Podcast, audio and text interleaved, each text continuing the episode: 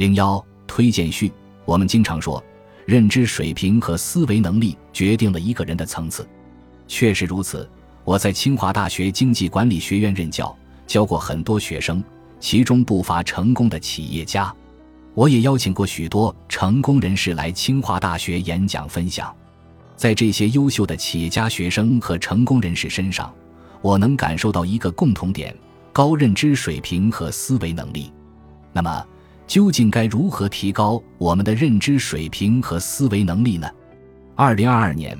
我发起了一个讲商学经典的读书社群，并且每周都和一位新书的原创作者进行对话直播，分享他们的著作。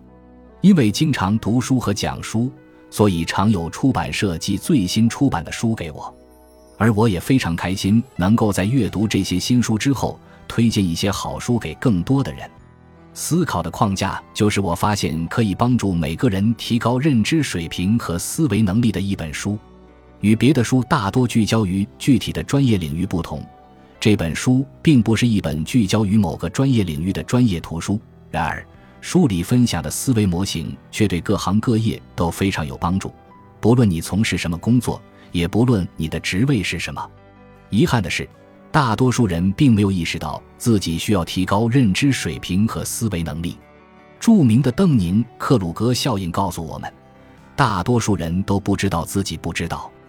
因此，也就不会主动通过终身学习去持续提高认知水平和思维能力。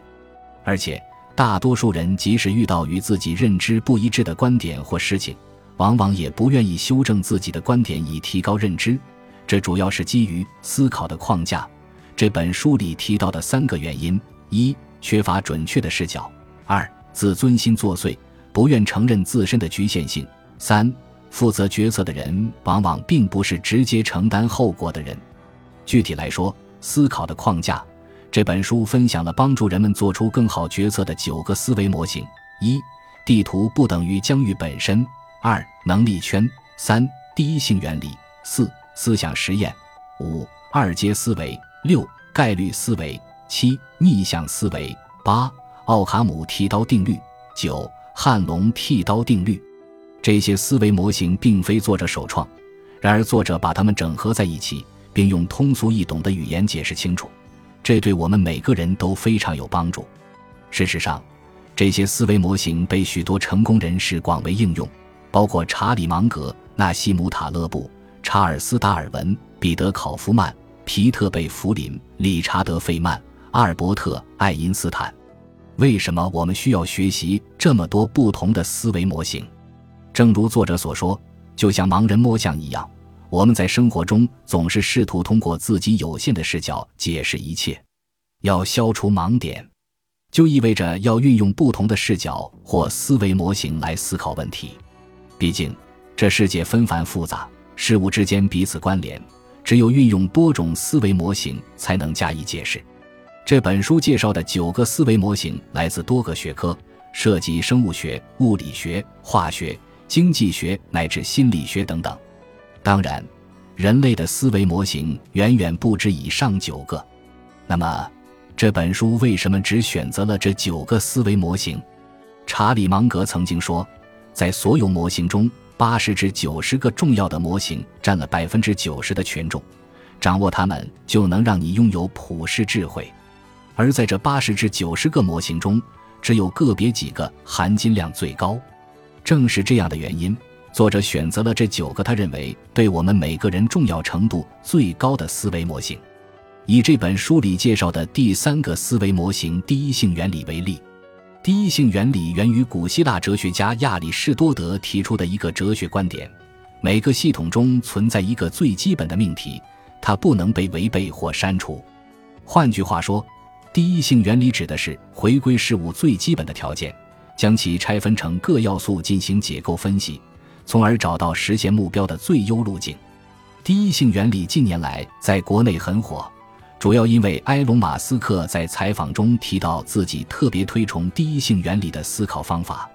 马斯克说：“正是由于他运用了第一性原理，才能够大幅降低特斯拉电动汽车的电池成本，以及大幅降低太空探索技术公司发射火箭的成本。”其实。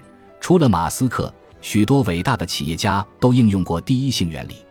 以乔布斯为例，其2007年推出的 iPhone 智能手机震撼了全世界，并引领了整个智能手机行业的变革。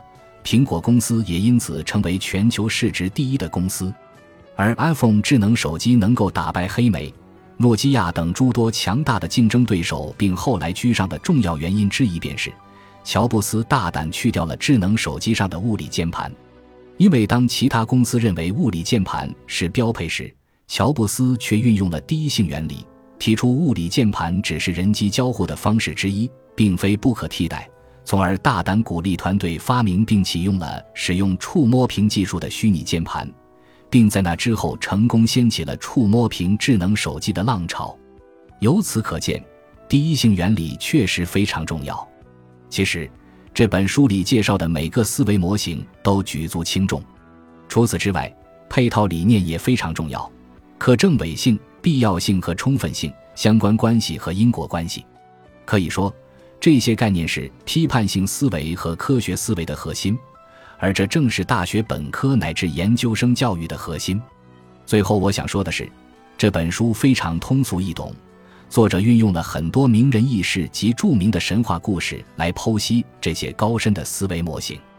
正因如此，我向每个人强烈推荐这本书。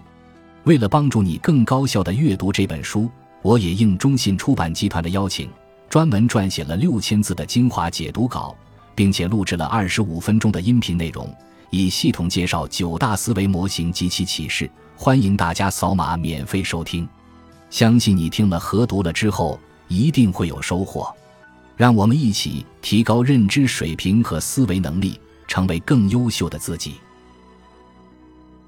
本集播放完毕，感谢您的收听，喜欢请订阅加关注，主页有更多精彩内容。